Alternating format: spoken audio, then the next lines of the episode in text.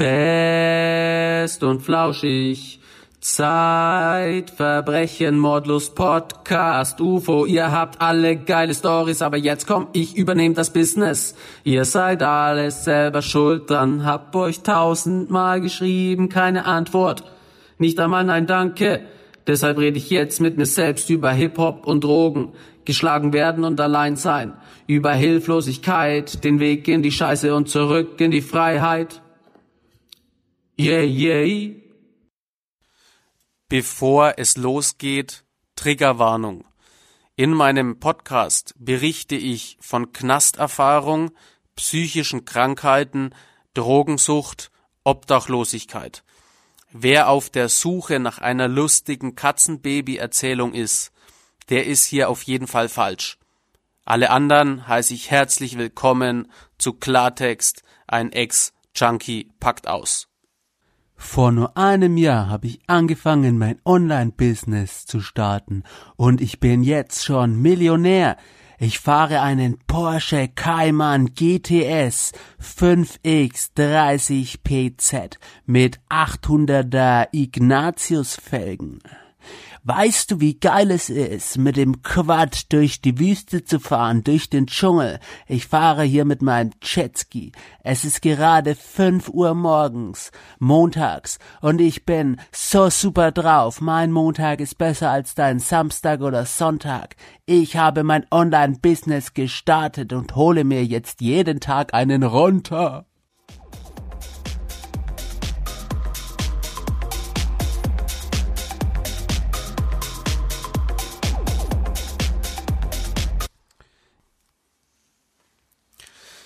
Ich möchte Folgendes klarstellen. Ich bin kein Experte. Ich habe nicht studiert. Ich bin kein Motivationstrainer.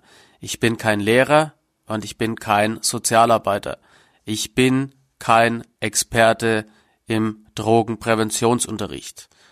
Und es gibt sicherlich viele Mediziner und Psychologen, die viel besser erklären können, was im Gehirn genau passiert.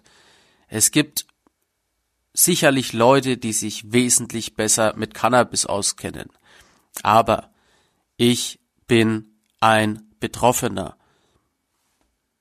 Ich war 25 Jahre meines Lebens der Schwache, der Außenseiter, der nicht Verstandene. Ich war ein streunender Hund, der nicht wusste, wohin. Ich war eine absolut verlorene Seele. Ich war Opfer und Täter zugleich. Ich war der super beliebte Junge auf dem Fußballplatz, mit dem jeder in einer Mannschaft spielen wollte. Ich war aber auch der Junge, der im Sportunterricht als letztes gewählt worden ist. Der Junge, der verängstigt auf der Bank gesessen war, weil seine Mitschüler zwei Köpfe größer waren und gefühlt zehn Jahre älter. Ich bin vom Dach gestürzt, ich habe einen dreifachen Schädelbasisbruch mit Innenohrabriss davongetragen. Ich bin von einem Werkstattdach sechs Meter in die Tiefe gestürzt und mit dem Schädel auf den Boden aufgeschlagen. Mir hat es mein linkes Ohr abgerissen und in die Mitte meines Schädels gedrückt. Mir hat es das Trommelfell zerrissen und die Ärzte haben gesagt, wenn er Glück hat, ist er schwer behindert. Er wird nie wieder laufen können. Aber ich bin wieder aufgestanden. Damals wollte ich einfach nur Fußball spielen. Ich wusste nicht, was es heißt, hinzufallen und wieder aufzustehen. Zwischen 14 und 15 war ich der Spast. Ich wurde geschlagen und angespuckt. Die Leute standen um mich herum und haben mich angeschaut, haben über mich gelacht. Seht ihn euch an, wie hässlich er ist. Was stimmt nicht mit ihm? Ja, ihr Penner. Ich bin vom Dach geflogen und mir hat es den Schädel zerbrochen und das Ohr abgerissen. Der Unfall war so schlimm, dass ich hätte sterben müssen. Jetzt sitze ich aber hier. Eigentlich hätte man mich beglückwünschen müssen, dass ich diesen schweren Unfall überstanden habe. Stattdessen habt ihr mir in die Fresse geschlagen.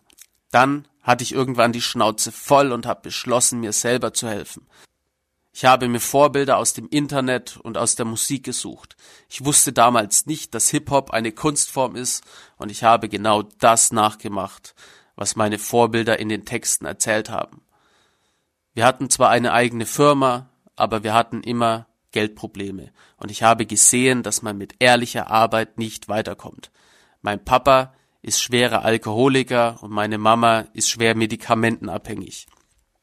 Ich gebe ihnen für nichts die Schuld, denn sie haben absolut alles getan, dass es mir und meinem kleinen Bruder gut geht.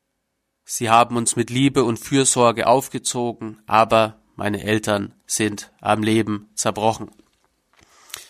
Mit 17 Jahren habe ich mir neue Freunde gesucht, hab angefangen, Drogen zu nehmen und Drogen zu verkaufen. Die Drogen haben gemacht, dass ich dachte, ich bin der Größte und Beste und Tollste zugleich.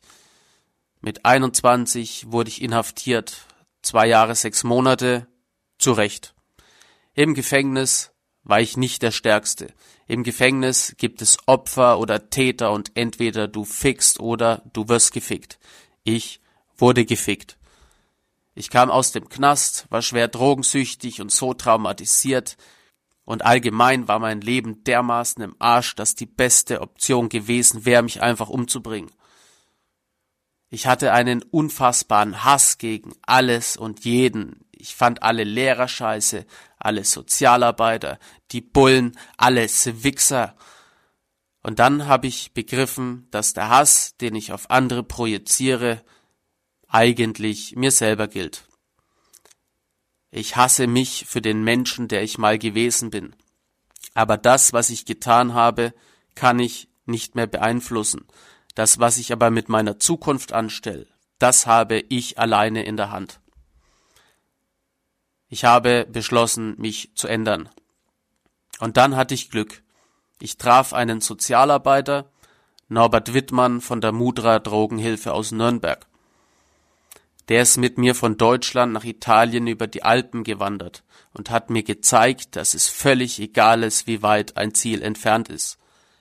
Wenn du immer einen Schritt vor den anderen setzt und alles tust und alles gibst, dann erreichst du dein Ziel. Außerdem habe ich die Liebe meines Lebens kennengelernt. Sie ist nicht nur meine Frau, wird nicht nur die Mutter meiner Kinder, sondern ist auch noch meine beste Freundin.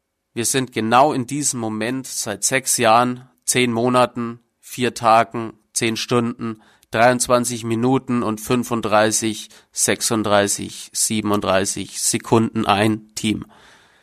Ich habe es mir zur Aufgabe gemacht, an Schulen zu gehen und den Schüler und Schülerinnen vor Ort zu erzählen, was mir passiert ist. Ich möchte nicht, dass Menschen das gleiche Leid erfahren müssen wie ich. Dafür stehe ich, dafür kämpfe ich. Mir geht es nicht darum zu zeigen, was für eine krasse Geschichte ich habe oder was für ein toller Mensch ich bin. Denn Fakt ist, hätte ich keine Hilfe bekommen, wäre ich in irgendeiner Junkie-Bude an meinem eigenen Erbrochenen erstickt. Im Laufe der Zeit habe ich aber herausgefunden, was mich glücklich macht, und Folgendes möchte ich dir mit auf den Weg geben. High sein und High werden ist an sich nichts Schlechtes. Die Frage ist nur, wie erzeugst du deinen High-Zustand? Wenn du das mit Alkohol und Drogen versuchst und machst, dann wird es dich auf Dauer zerstören. Du kannst dein High-Gefühl aber auf andere Art und Weise hervorrufen. Es ist möglich, natürlich high zu werden. Wenn du dein Leben so lebst, dass du da Bock drauf hast, dann schwöre ich dir, kommt da absolut kein Gefühl ran. Ich weiß genau, wie es ist, wenn man völlig auf MDMA abtanzt, wenn man tagelang auf Meth, auf voller Energie und unter Vollstrom ist. Ich weiß es, wie sich's anfühlt. Aber an ein Heilgefühl, das du selber auf natürliche Weise hervorrufst durch Dinge, die dich begeistern, durch Dinge, die dir gut tun, das ist das absolut Beste. Du brauchst einen Beruf, auf den du Bock hast. Du brauchst echte Beziehungen und du brauchst vor allem Leidenschaft. Diese drei Dinge haben mir geholfen. Was heißt geholfen? Hätte ich diese drei Dinge nicht in meinem Leben entdeckt, wäre ich heute tot. Ich könnte diesen Podcast überhaupt nicht aufnehmen, weil ich einfach tot wäre. Das beste Beispiel aller Zeiten ist ein Junge, der gerne Fußball spielt. Dieser Junge will Fußballprofi werden. Alle stehen um ihn rum und sagen, ah, ich würde das nicht tun, ich würde es anders machen. Das schaffst du nie. Der Junge, dem ist es egal. Der will Fußballprofi werden. Um Fußballprofi zu werden, muss er so viel Spielerfahrung wie möglich sammeln. Sein oberstes Ziel ist es, am Samstag im örtlichen Verein aufgestellt zu werden. Um dieses Ziel zu erreichen, trainiert der Junge von Montag bis Donnerstag. Er tut alles dafür, um am Samstag aufgestellt zu werden. Und weil er Samstag aufgestellt werden will, wird er sich Freitag nicht kaputt saufen. Finde deine Leidenschaft.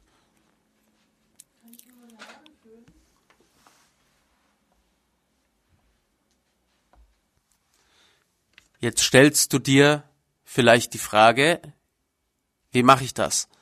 Indem du Dinge ausprobierst. Mach alles, was dich interessiert, vorausgesetzt es gefährdet nicht deine Gesundheit oder dein Leben oder schadet anderen.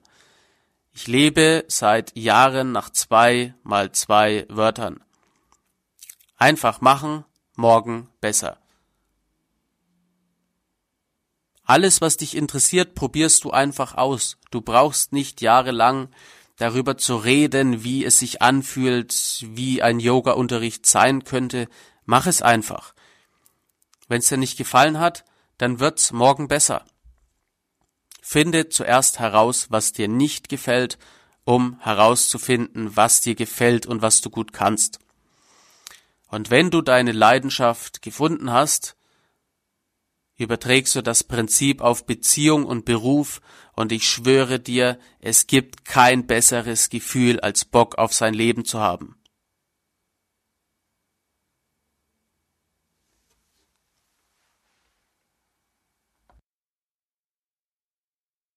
So, und jetzt gibt es noch einen Tipp zum Wochenende. Und wenn, und wenn du traurig bist, dann hör Forster cool.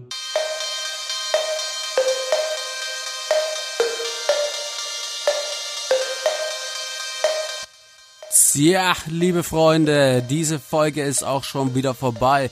Kaum zu glauben, als hätte jemand an der Uhr gedreht. Die Folge ist durchgerauscht wie ein D-Zug und wir, das Team Dominik, hoffen natürlich, dass es euch gefallen hat, dass ihr nächste Woche wieder einschaltet, wenn es heißt Get a Kick with Dominik. Woo.